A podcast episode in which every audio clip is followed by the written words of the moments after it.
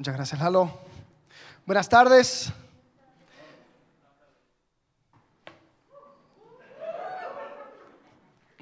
Buenas tardes. Bien, eh, ya estamos comenzando un nuevo año, ya dejamos las cosas de año nuevo, los desafíos y todo lo demás. Hemos estado hablando acerca de em, los ritmos, hablamos acerca de eh, anual, mensual, eh, semanal, diario, cómo es que podemos en, esos ciclos, en esos ritmos, ir respondiendo a lo que eh, Dios tiene para nosotros. Vimos también con Isaac esas metas que uno se pone para el año nuevo y cómo es que deberíamos de ir buscando las metas que Dios tiene para nosotros, ¿no? Y ya vamos a volver a lo que hemos estado haciendo ya por varios años, eh, continuando nuestro paseo por la Biblia. Si se acuerdan, estábamos en los libros de Primera y Segunda de Reyes. Estamos viendo de manera cronológica cómo es que los reyes eh, de Israel se subían al poder, después... Eh, todo iba de mal en peor cada vez que se, se, levantaba otro rey. Habían algunos buenos en el sur, en Judá, eh, en el norte eran todos malos, y cómo es que la justicia de Dios llegó para Israel eh, en forma de Asiria, que les llevó al cautiverio y nunca más regresaron. Ahí se mezclaron y eran los samaritanos del tiempo de Jesús. Y cómo es que eh, llegó al sur, ¿qué imperio? ¿Se acuerdan? Y qué bueno, eh, mira, les, recomiendo la escuela bíblica donde pueden aprender todas esas cosas. Babilonia, Babilonia llegó al sur con Judá y les llevó cautivos, pero Dios ahí eh, mantuvo un remanente, ahí les estuvo por 70 años y después un regreso. Ahora, con eso nos lleva básicamente casi casi al tiempo de Jesús.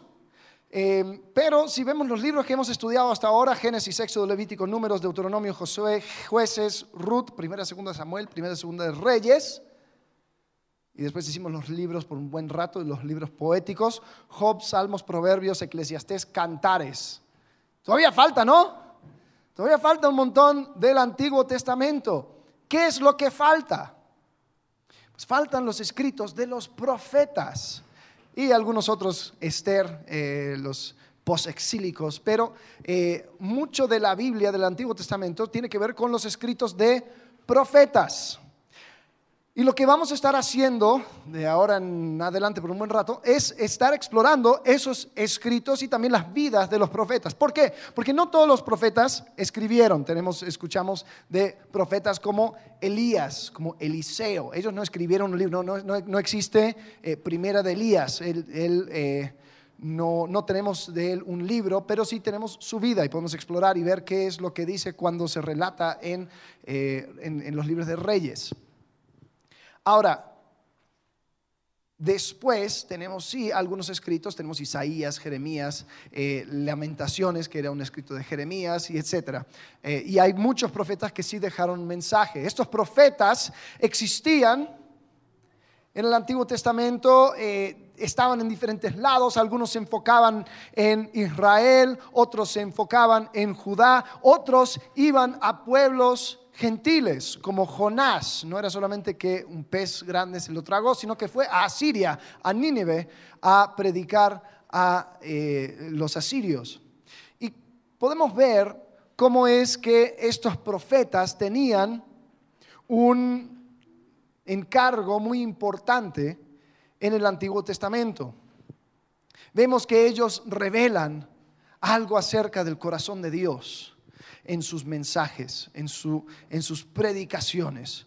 Eh, y vamos a estar hablando acerca de estos profetas. Hoy quisiera tomar un vistazo general acerca del rol del profeta. Este, este concepto de profeta y de profecía ha sido, yo creo que, eh, muy manoseado a tal punto que cuando hablamos, a veces usamos términos que si, bien es la misma palabra, se entiende de otra forma. Hoy en día, si yo te hablo de un profeta, Si estás hablando de un profeta del siglo XXI, quizás estás hablando acerca de una persona vestida de saco blanco que te va a decir el futuro de aquí a una semana eh, y que te, declara una cosa y otra. Y, pues si sucede, si no sucede, pues él se llama profeta.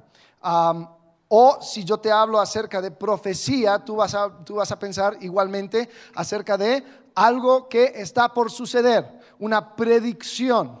Y si bien los profetas del Antiguo Testamento sí habían predicciones, habían cosas que Dios les revelaba lo que iba a suceder. En su mayor parte los profetas no tanto predecían, sino predicaban. Ellos estaban eh, exponiendo el corazón de Dios y exponiendo lo que Dios quería para con su pueblo. Ahora, ¿para qué existen los profetas? ¿Por qué? si habían ya sacerdotes, si había ya la ley, ¿por qué existían los profetas? Bueno, eso lo encontramos en Deuteronomio eh, capítulo 18, versículo 14. Vamos a ir en sus Biblias ahí, acompáñenme a Deuteronomio 18, 14. Moisés está hablando, está advirtiendo al pueblo justo antes de que ellos entren en la tierra prometida y les da una segunda ley. Eso es lo que significa la palabra Deuteronomio, la segunda ley. Y dice, oye, mira, estas naciones que vas a heredar, a agoreros y adivinos oyen los cananeos, ¿no? Ellos hacen todo ese tipo de cosas. Mas a ti no te ha permitido esto Jehová tu Dios. Profeta de en medio de ti, de tus hermanos, como yo, te levantará Jehová tu Dios, a él oiréis. Conforme a todo lo que pediste a Jehová tu Dios en Horeb el día de la asamblea, diciendo, no vuelva yo a oír la voz de Jehová mi Dios, ni vea yo más este gran fuego para que no muera. Ahora, lo que está haciendo referencia es a una escena que se encuentra en Éxodo capítulo 20. Vamos a hacer una pausa aquí en este pasaje y vamos a ir a Éxodo capítulo 20. Si han estado leyendo, ¿quién se comprometió a hacer? Este año va a ser el año de la lectura bíblica en un año. A ver, ¿quién, quién, quién lo... Ya, sean sinceros. Vamos un par de ustedes, ok, ¿quién ya lo abandonó? Ya estamos a 10 de enero. Dice, ah, ok. Um, sigan, sigan, sigan, van a poder. Eh, muchas veces ya los, los, hermanos caídos caen por, por, por, ahí de Levítico, ya cuando se pone un poco aburrido. Eh, pero sigan, si siguen, se van a, van a encontrar que en Éxodo hay algo curioso donde se dan los 10 mandamientos dos veces. ¿para qué dos veces? Bueno, la primera vez es Jehová mismo hablando los mandamientos al pueblo. La segunda vez es donde aparecen tablas y eh, Jehová lo dicta a Moisés, que lo escribe en las tablas. Pero la primera vez, Jehová mismo desde el monte estaba hablando de manera audible al pueblo. Y si vemos en Éxodo capítulo 20, versículo 18, después de dar toda la ley, dice que todo el pueblo observaba el estruendo y los relámpagos y el sonido de la bocina y el monte que humeaba y viéndolo el pueblo temblaron y se pusieron de lejos y dijeron a Moisés, oye Moisés, habla tú con nosotros y nosotros oiremos, pero no hable Dios con nosotros para que no muramos. Ellos estaban aterrorizados de ver la gloria de Dios sobre ese monte, de escuchar la voz de Dios saliendo del monte. Entonces dijo, oye, todo bien que Dios quiere entrar en una relación íntima con nosotros, pero pon un poco de distancia, pon una persona entre nosotros que hable por nosotros. Entonces Moisés fue ese primero que lo hizo. Pero Moisés cuando está en Deuteronomio dando las, las instrucciones, dice, oye, esto va a continuar. Dios va a levantar un profeta que va a hablar. Ahora, la verdad, si yo fuera Dios, qué bueno que no soy Dios, pero si yo, si yo fuera Dios, yo no le permitiría eso. Pero como que Dios en su misericordia dijo, ok, va, voy a levantar profeta. No vas a escuchar mi voz directamente, no te voy a aterrorizar. Va a ser una persona entre el pueblo y se conforma a todo lo que pediste Jehová tu Dios en Horeb el día de la asamblea, diciendo, no vuelva yo a oír, a oír, la voz de Jehová mi Dios, ni vea yo más este gran fuego para que no muera. Y dice versículo 17 de Deuteronomio 18, y Jehová me dijo, han hablado bien en lo que han dicho. Profeta les levantaré en medio de sus hermanos, como tú, y pondré mis palabras en su boca y él les hablará todo lo que yo le mandaré. Ahora, esto viene con asterisco. Mas a cualquiera que no oyere las palabras que él hablare en mi nombre, yo le pediré cuenta. Está diciendo, ah, ok, ¿no quieres escuchar mi voz? Va, te voy a poner un profeta. Pero cuidado, no sea que ignores a ese profeta, porque ignorarle a él es ignorarme a mí. Entonces, ¿querías un poco de distancia? Bien, te lo doy. Pero eso no quita ninguna responsabilidad de tu parte. Entonces, este, estos versículos hacen referencia a la necesidad del profeta. Ahora, Dios por medio de los profetas se mantenía conectado con el pueblo. El profeta hablaba en voz de Dios. Eh, y si estás anotando algo, ¿para qué los profetas? Bueno, los profetas de Israel existían para revelar el deseo de Dios de estar con su pueblo. Los profetas de Israel existían para revelar el deseo de Dios de estar con su pueblo. Porque Dios siempre ha querido una relación íntima con su pueblo, con su creación. Sin embargo, el ser humano siempre se ha querido alejar. Entonces el profeta era aquel que hablaba en voz de Dios y les recordaba, hey, hay una relación. Ahora, ¿para qué los profetas sí habían sacerdotes? Bueno, los sacerdotes tenían la ley y ellos su función era más de enseñar, de manera pedagógica, de manera didáctica, de manera eh, eh, explicando eh, lo, que, lo, que, los judíos conocen como el Torah, los primeros cinco libros del Antiguo Testamento, la ley. Entonces los sacerdotes iban viendo y también guardaban toda esa estructura legal que da la ley. Eh, entonces si eh, mi vecino mata a mi asno, entonces cuánto hay que pagarle y cómo se, cómo se hace si hubo un accidente. Y, entonces por aquí, por allá, si hay una enfermedad, qué, qué comida hay que comer, qué no hay que comer, etc. Eso lo hacían los sacerdotes. Entonces los sacerdotes enseñaban. Los profetas predicaban. No era tanto revelación, no era tanto cosas nuevas que nunca se, conocía, sino que era regresarles a lo que ya sabían. Apelaban a su mente, eh, si, bien los, los sacerdotes apelaban a la mente, los profetas apelaban al corazón y a la voluntad, diciendo, oye, si tú ya sabes esto, entonces camina. Entonces vamos a buscar a Jehová. Vuelvan a Jehová. Eso era el mensaje del, eh, del profeta. El profeta hacía varias cosas, entonces vamos a ir explorando. Pude eh, identificar por lo menos cuatro cosas que hace un profeta eh, en, su ministerio, la, la, función de profeta. Primero, recordaba el inicio de la relación, recordaba que había un pacto de por medio, recordaba la relación que tenía el pueblo con Dios revelaba la naturaleza del pueblo, revelaba de que había una, brecha entre lo que ellos conocían y lo que ellos hacían.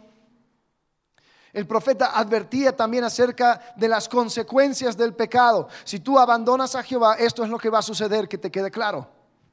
Y por último, el profeta reafirmaba el compromiso de Jehová. Iba asegurándose de que este pacto, este compromiso en el cual entró Jehová, Él no lo iba a abandonar. Entonces, vamos a ver caso por caso, función por función, lo que hace el profeta. Primero, recuerda el inicio de la relación. Constantemente los profetas, a lo largo del Antiguo Testamento, iba recordando al pueblo quiénes eran en Jehová, cuál era su identidad cómo es que ellos habían sido rescatados de Egipto, cómo ellos habían eh, entrado en, un pacto ahí al monte Sinaí, cómo ellos eh, llegaron a la tierra, cómo es que Jehová les fue cuidando. En Oseas capítulo 11, versículo 1 dice, cuando Israel era muchacho, yo lo amé y de Egipto llamé a mi hijo. En Jeremías capítulo 11, versículo 3 dice, y les dirás tú, así dijo Jehová, Dios de Israel, maldito el varón que no obedeciere las palabras de este pacto, el cual mandé a vuestros padres el día que los saqué de la tierra de Egipto, del horno de hierro, diciéndoles, oíd mi voz y cumplid mis palabras conforme a todo lo que os mando. Y me serás por pueblo y yo seré a vosotros por Dios. Constantemente los profetas recuerdan al pueblo que ellos eran esclavos en Egipto, que hicieron pacto con Jehová, que ellos invalidaron ese pacto, que pecaron, que desobedecieron. Ahora, a veces estos profetas no solamente usaban predicaciones, sino que también habían eh, lecciones y, cosas em, explícitas. Oseas, por ejemplo, que mencionamos en un momento cuando comienza el libro de Oseas, él escucha de Jehová que él tiene que casarse con una mujer que le iba a ser infiel, para que todo Israel viera que esa relación es como la relación que Dios tiene con su pueblo. Y después que, le, pusiera, que tuviera hijos con esta, con esta mujer y que le pusieran nombres como no mi pueblo. Imaginas un niño, no mi pueblo. Pero estaba en boca de todos. Entonces todos sabían que no mi pueblo existía para enseñar a Israel una lección. Entonces, eh, tenemos un montón de maneras en que Dios va reafirmando y recordando, hey, estás en una relación conmigo. Hey, hicimos un pacto. Hey, tu identidad está en Jehová. Tu identidad, tu identidad no se encuentra en la región en la que vives, con las personas con las cuales compartes, los cananeos. Tu, tu identidad es ser diferente, es ser mío.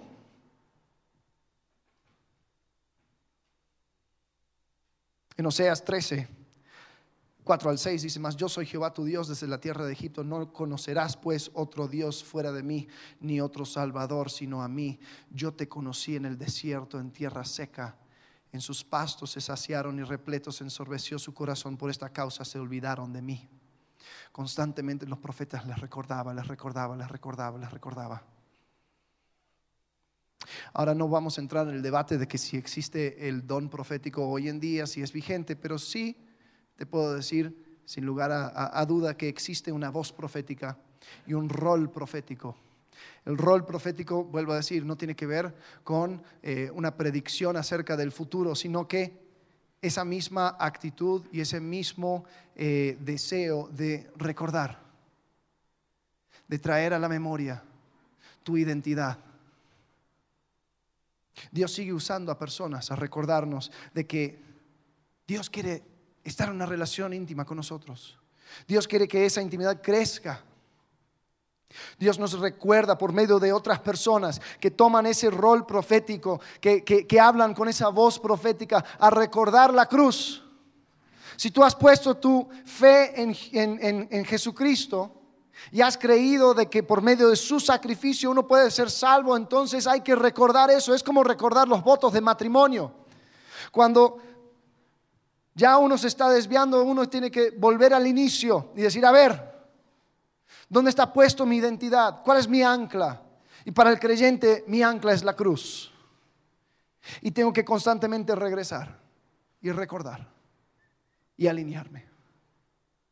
Porque es muy fácil olvidar en el día a día. Es muy fácil olvidar de que mi identidad se, encuentra en mis logros, se encuentra en mis planes, se encuentra en mi posición, se encuentra en lo que yo quiero. Y así pasan días, semanas, meses, años, décadas. Y necesitamos una voz profética que nos hable y que diga, vuelvan, recuerden, ¿en dónde está puesto tu identidad? ¿Quién es Cristo para ti? La próxima cosa que encontramos que hacen los profetas es que revelan la brecha entre conocimiento y acción. Recuerda, los profetas de Israel existían para revelar el deseo de Dios de estar con su pueblo. Por lo tanto, una de las cosas que, que, hacer los, que tienen que hacer los profetas es mostrar al pueblo de que ese deseo no es un deseo compartido de que había una brecha entre lo que decían o lo que sabían Israel, los israelitas, los judíos, y lo que ellos hacían y practicaban. Y si bien ellos hablaban y cumplían con los ritos y hacían todo tipo de cosa externa para mostrar su devoción a Jehová, Jehová usaba a los profetas para decir, no, no, no, eso no quiero, eso es ritualismo. Eso es algo hueco. Eso no sirve. Eso es fingir. En Isaías capítulo 1, Versículo 14. Isaías comienza su libro diciendo, ¿qué están haciendo? ¿Qué onda con estos sacrificios? Versículo 14 dice, vuestras lunas nuevas y vuestras fiestas solemnes las tiene aborrecidas mi alma, me son gravosas, cansado estoy de soportarlas. Cuando extendáis vuestras manos, yo esconderé de vosotros mis ojos, asimismo cuando multipliquéis la oración, yo no oiré. Llenas están de sangre vuestras manos. Imagínate esa imagen, todos levantando las manos en adoración, pero al inspeccionar las manos están llenos de sangre. Dejen de fingir, decían los profetas. Lavaos y limpiaos. Y aquí hay una invitación a entrar en relación con Jehová. Quitad la iniquidad de vuestras obras de delante de mis ojos. Dejad de hacer lo malo. Aprended a hacer el bien. Buscad el juicio, restituid al agraviado, haced justicia al huérfano, amparad a la viuda. ¿Ves rituales aquí? No. Aquí hay acciones que parten de una actitud del corazón. Venid luego, dice Jehová. Escucha el ruego de Jehová por boca del profeta. Venid luego, dice Jehová, y estemos a cuenta. Si vuestros pecados fueron como la grana, como la nieve serán emblanquecidos. Si fueren rojos como el carmesí, vendrán a ser como blanca lana. Vuelvan, vuelvan. ¿En qué hemos de volvernos, como dice en Malaquías? ¿En qué me has robado? ¿Cómo te he robado? Todo esto es ritual. El profeta Samuel hablando a Saúl. Yo quiero obediencia y no sacrificio. Yo quiero justicia. Yo no quiero ritual. El profeta entraba a la comunidad para recordarles que no todo era ritual y cumplir y tachar y hacer palomillas. Tenía que ver con el corazón. El profeta llegaba a decir, Jehová tiene un deseo de estar contigo, pero tú no lo compartes. Así que deja de pretender. Ahora, por ese mismo mensaje, los profetas verdaderos no eran muy bien recibidos. Llegó un punto donde se profesionalizó el rol de profeta en Israel. Y cuando ya llegamos al tiempo de Acab, había un montón de profetas a su alrededor, falsos profetas, que simplemente eran eh, los que le aplaudían al rey. Decían, sí, sí, sí, ve a la guerra, Jehová está contigo. Sí, sí, sí, haz esto, que, Dios te, te, soporta, te ayuda. Y hay una escena donde el rey dice, oye, hay un profeta que sí habla con voz de Jehová, pero a mí no me gusta escucharle. ¿Y por qué? porque siempre habla lo malo de mí. y eso era la tarea del profeta, a exponer la brecha, a revelar la distancia entre lo que sabes y lo que deberías de hacer. ¿Sabes? No hay frase que, te aleja más de Jehová que, que esa frase. Yo sé lo que tengo que hacer que muchas veces está acompañado con, nomás no lo hago. Si tienes que hacerlo, pues hazlo. El rol del profeta era el que te pullaba y decía, vamos, te toca. No hay nada más que aprender. Ya tomaste tus lecciones con el sacerdote, ahora viene el profeta para decir, a ver, ¿y cuándo lo vas a cumplir? ¿Cuándo lo vas a hacer? Entonces no era muy bien recibido.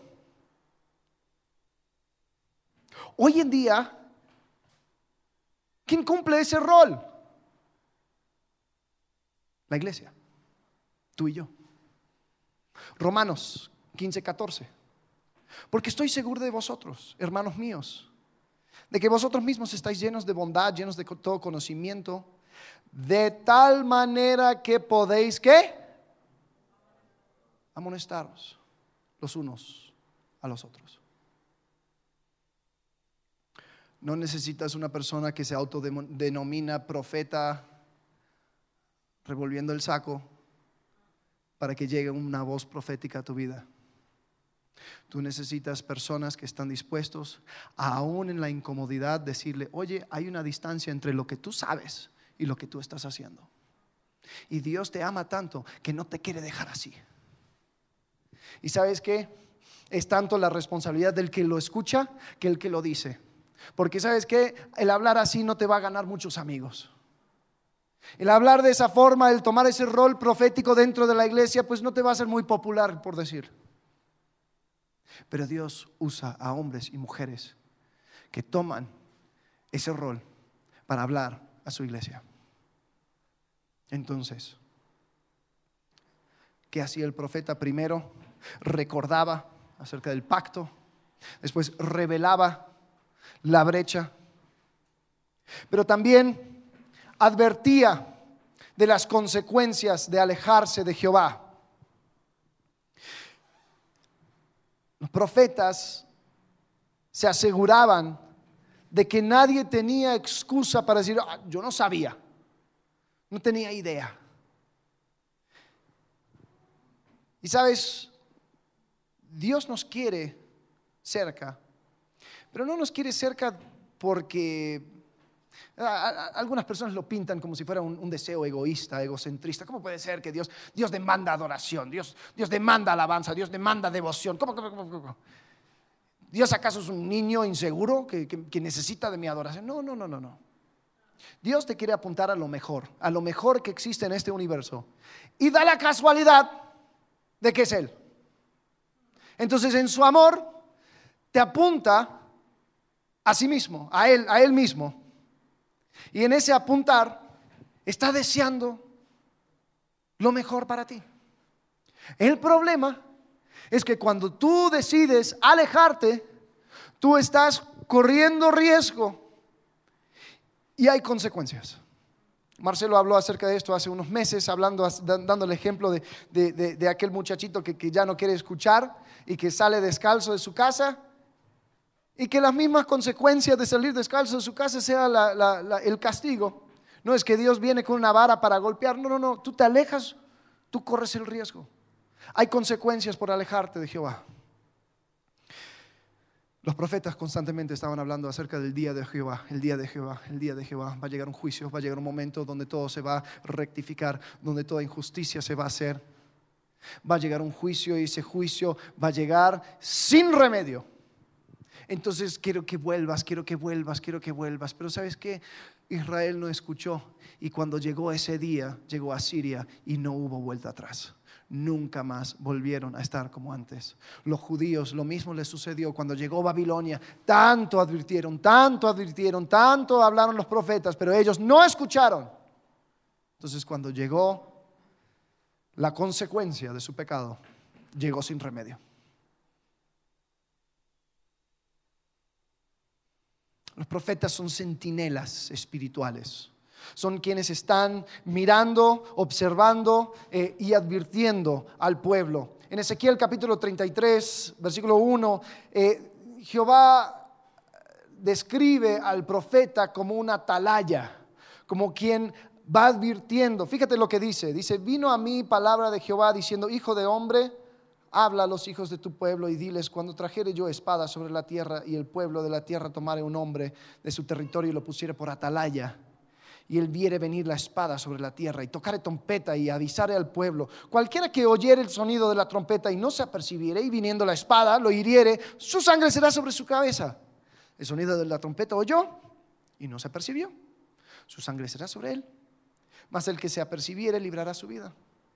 Pero si el atalaya viere venir la espada y no tocare la trompeta y el pueblo no se apercibiere y viniendo la espada hiriere de él alguno, este fue tomado por causa de su pecado, pero demandaré su sangre de, la mano, de mano del atalaya.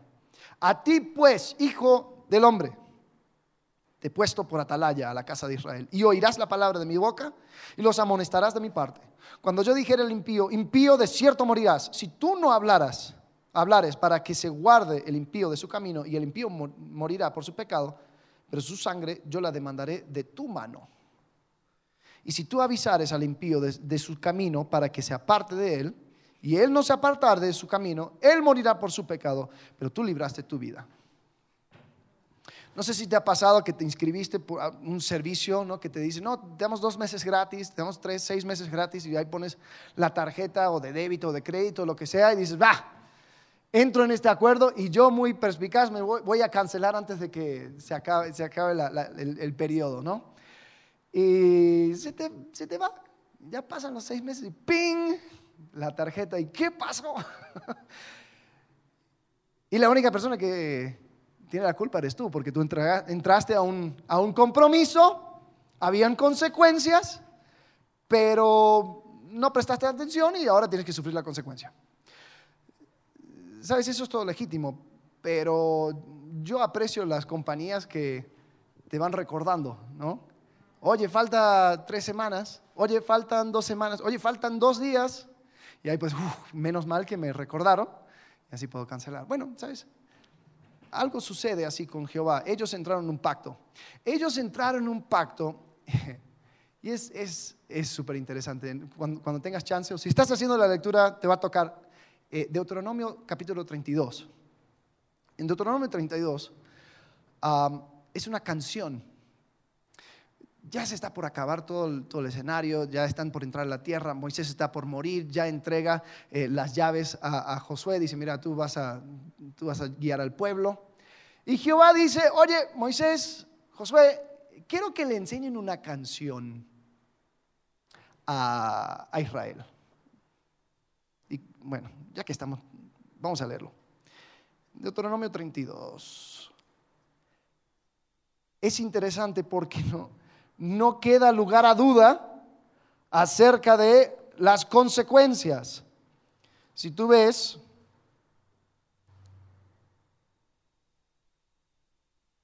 dame un segundo, esto no lo tenía planificado, pero vamos a leerlo porque sí queda muy, muy claro dice, bueno, primero en, en, 31, eh, Jehová le da la razón por la cual le quiere enseñar esta, esta canción.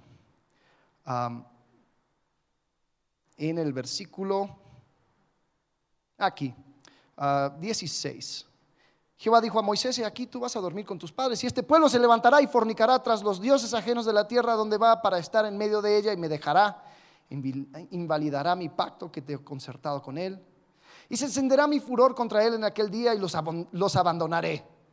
Y esconderé de ellos mi rostro y serán consumidos y vendrá sobre ellos muchos males y angustias y dirán en aquel día, no me han venido estos males porque no está mi Dios en medio de mí. Ah, pero ciertamente yo esconderé mi rostro en aquel día porque todo el mal que ellos habrán hecho por haberse vuelto a dioses ajenos. Ahora pues, escribíos este cántico Enséñalo a los hijos de Israel, ponlo en boca de ellos para que este cántico me sea por testigo contra los hijos de Israel. Y así continúa, ¿no? En el versículo eh, capítulo 32 está el cántico, es muy largo, no lo vamos a leer todo, pero si vamos un pedacito, eh, Dice, ay, versículo 20, dijo, esconderé de ellos mi rostro, veré cuál será tu fin, porque son una generación perversa, hijos infieles. No me imagino cómo era la melodía, pero seguro era interesante. Ellos me movieron a celos con lo que no es Dios, me provocaron a ira, a ira con sus ídolos. También los moveré a celos con un pueblo que no es pueblo. Los provocaré a ira con una nación insensata, porque fuego se ha encendido en mi ira y arderá hasta las profundidades del Seol, etcétera, etcétera, etcétera. O sea, al iniciar esta relación, se dijo las condiciones de manera exacta, precisa. Pero Dios en su misericordia levantó profetas para constantemente estar advirtiendo al pueblo, diciendo que se van alejando y se están cumpliendo las letras de ese cántico que iba a estar en boca de todos. Y si tú ves la línea de tiempo de los profetas, no queda ninguna brecha más de 40 años donde había un profeta activamente o en Israel o en Judá, constantemente diciendo lo mismo, vuelvan a Jehová, vuelvan a Jehová, vuelvan a Jehová, va a llegar el juicio, va a llegar el juicio, va a llegar el juicio, hay consecuencia, hay consecuencia, hay consecuencia. ¿Sabes? No había excusa. Nadie podía decir que no sabía. El rol del profeta era advertir de las consecuencias de alejarse de Jehová, de tal manera que no exista excusa alguna. ¿Sabes qué? También eso aplica hoy. Hebreos capítulo 3, versículo 12. Mirad, hermanos, que no haya en ninguno de vosotros corazón malo de incredulidad para apartarse del Dios vivo. Antes exhortaos los unos a los otros cada día, en tanto que se dice hoy, para que ninguno de vosotros se endurezca por el engaño del pecado. En el libro de, de Hebreos hay un montón de advertencias. Cuidado, cuidado, cuidado. Y el rol profético en la iglesia es de advertir. Si realmente creemos lo que, que lo que decimos es verdad, entonces creemos en una eternidad, creemos en una existencia para siempre en la presencia de Dios o creemos en una existencia eterna alejados de Dios. La voz profética que va hacia el mundo es la misma de Jonás. Arrepentíos. Arrepentíos porque esto es verdad. Arrepiéntanse, vuelvan a Jehová porque Jehová quiere tener una relación contigo. El rol del profeta es recordar a todas las personas que Dios quiere entrar en relación con Él.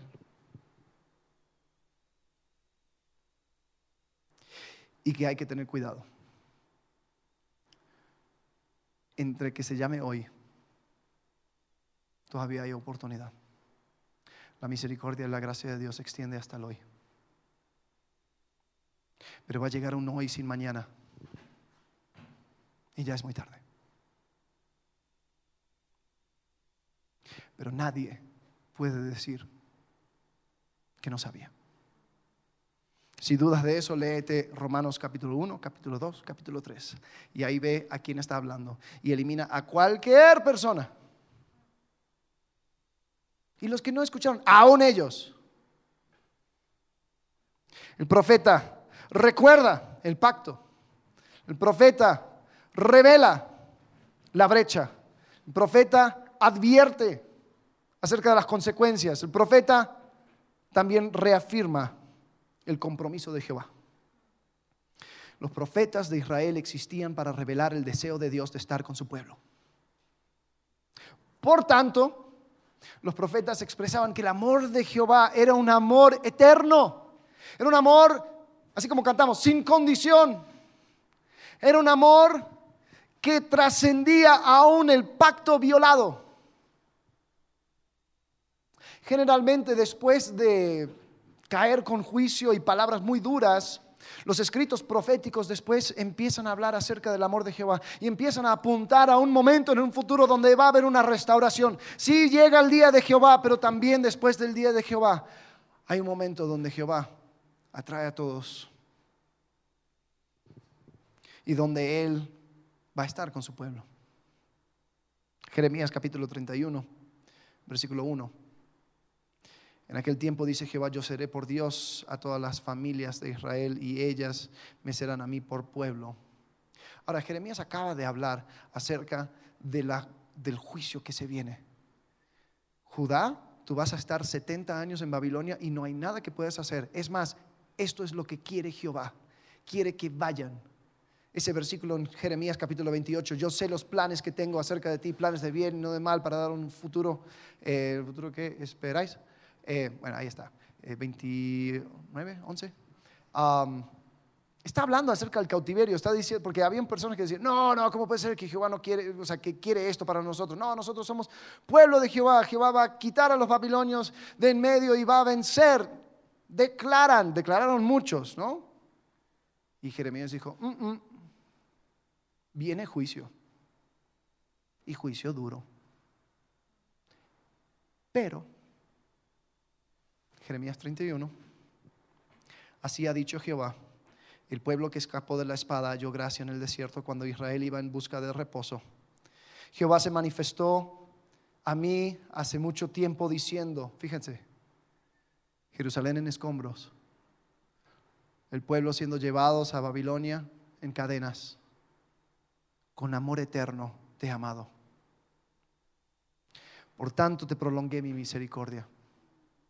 Aún te edificaré y serás edificada, oh Virgen de Israel. Todavía serás adornada con tus panderos y saldrás en alegres danzas. Jehová está diciendo, sabes que mi compromiso contigo es eterno. Y mucho de, estos, de estas palabras de aliento, estos, estas palabras, hay sí proféticas y, y, de predicción, donde miran hacia un futuro, un futuro con Israel restaurado, un futuro con Judá restaurado. Esas cosas, la mayoría se cumplen en la persona de Jesucristo. Y al llegar Jesucristo va uniendo todos los cabos sueltos de los profetas y dice, todo esto se cumple en mí. Y por lo tanto nosotros podemos gozarnos también del compromiso que Jehová tuvo con su pueblo, porque ahora nosotros en Cristo somos pueblo. Podemos mirar hacia un futuro eterno. Podemos vivir una vida gozosa que no depende de nuestras circunstancias. No depende de nosotros. Depende de su obra, depende de su amor.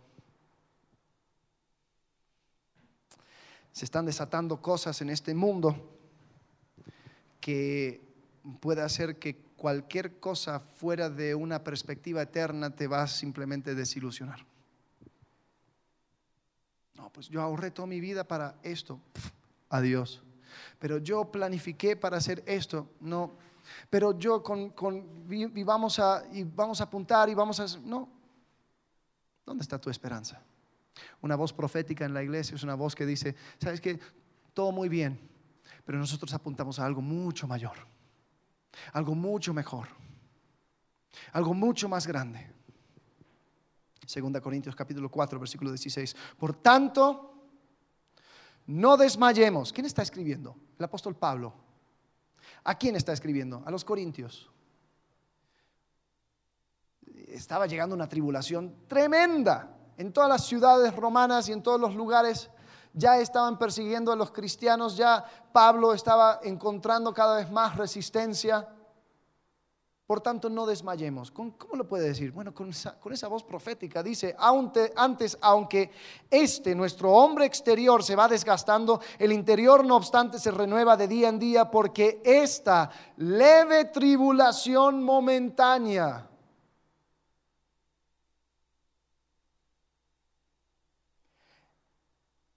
estudias la muerte de los apóstoles y se te va a hacer raro esta frase, porque a nuestros ojos ellos no vivieron una, una tribulación leve ni momentánea, pero a los ojos de la eternidad, esta leve tribulación momentánea produce en nosotros un cada vez más excelente y eterno peso de gloria. No mirando nosotros las cosas que se ven, sino las que no se ven, pues las cosas que se ven son temporales, pero las que no se ven son eternas. La voz profética hoy en la iglesia viene de aquel que dice, apuntemos a algo mayor, apuntemos a algo mejor. Todo muy bien con este mundo, pero no es el final. El compromiso de Jehová con nosotros es eterno. Los profetas no estaban allí para mostrar quién era el más santo de los demás, ni para hacer oráculos para una fuerza misteriosa. Estaban siempre entre el pueblo para mostrar de que Dios quería tener una relación cercana con ellos. Ahora, hoy en día Dios nos ha enviado a su Espíritu Santo y utiliza el cuerpo de Cristo para recordarnos de la obra de Cristo, para revelar nuestra falla de acción o falta de acción para advertirnos de las consecuencias del pecado y para alentarnos con la verdad de la esperanza eterna que tenemos en Cristo. Hoy en día, esa es la voz profética. Vuelvo a decir, cambien el chip. Dejen de pensar que tiene que ver con algo acerca del futuro, acerca de que yo siento que aquí en este lugar hay una persona que perdió su trabajo y en una semana lo vas a tener. No. No, no caigas por la profecía barata. Acuérdate cómo eran los profetas en el Antiguo Testamento y sepamos que ese mismo espíritu está entre nosotros. Ahora, el desafío. El desafío se encuentra en un versículo. Es muy corto, lo puedes memorizar. Primera Tesalonicenses 5:20. No menospreciéis las profecías. No menosprecies cuando una persona llega y te dice, oye, con el amor te digo, con la Biblia en mano, te quiero advertir. el camino por el cual estás andando no conduce a la felicidad, no conduce a la prosperidad, no conduce a ninguna de esas cosas que te ha engañado, conduce a la muerte. Y te lo estoy diciendo porque te amo y porque quiero que tú estás cerca de Jehová, pero te estás engañando. La voz profética que no debes menospreciar es la voz que te revela, que revela, que corta, que abre. Dice la palabra de Dios es viva y eficaz y corta, revelando hasta intenciones y pensamientos. Esa voz que no te gusta, que no me gusta, que nos incomoda porque dice, ¿sabes qué? Tú sabes un montón. Pero yo veo tus acciones. Yo veo tu corazón. Yo veo las intenciones y las maquinaciones de tu corazón y yo veo que tú tienes que hacer un ajuste muy grande. No menosprecies eso. ¿Cómo lo menospreciamos? Ah, descalifico. Ay, es que mi papá no sabe. Ay, es que el pastor no sabe. Ay, es que mi compañero no entiende. Es que, es que, ¿cómo me va a decir? ¿Cómo me va a hablar si su vida es así, así, así? ¿Sabes qué? Si él ha creído en, en Jesucristo como su Salvador, tiene el Espíritu Santo y él muy bien, o ella, puede ser una voz profética para ti. Y vuelvo a decir, quita lo místico. Es la declaración de la verdad de Jehová hacia tu vida, aunque no te guste. No menospreciéis las profecías.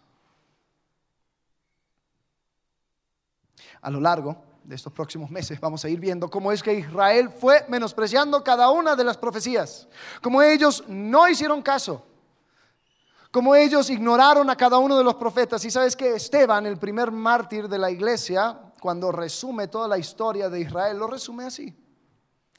Y hablando a los líderes judíos de aquel entonces, versículo 51 de Hechos 7, duros de cerviz e incircuncisos de corazón y de oídos. Vosotros resistís siempre al Espíritu Santo como vuestros padres, así también vosotros. ¿A cuál de los profetas no persiguieron vuestros padres y mataron a los que anunciaron de antemano la venida del justo? de quien vosotros ahora habéis sido entregadores y matadores, vosotros que recibisteis la ley por disposición de ángeles y no las guardasteis.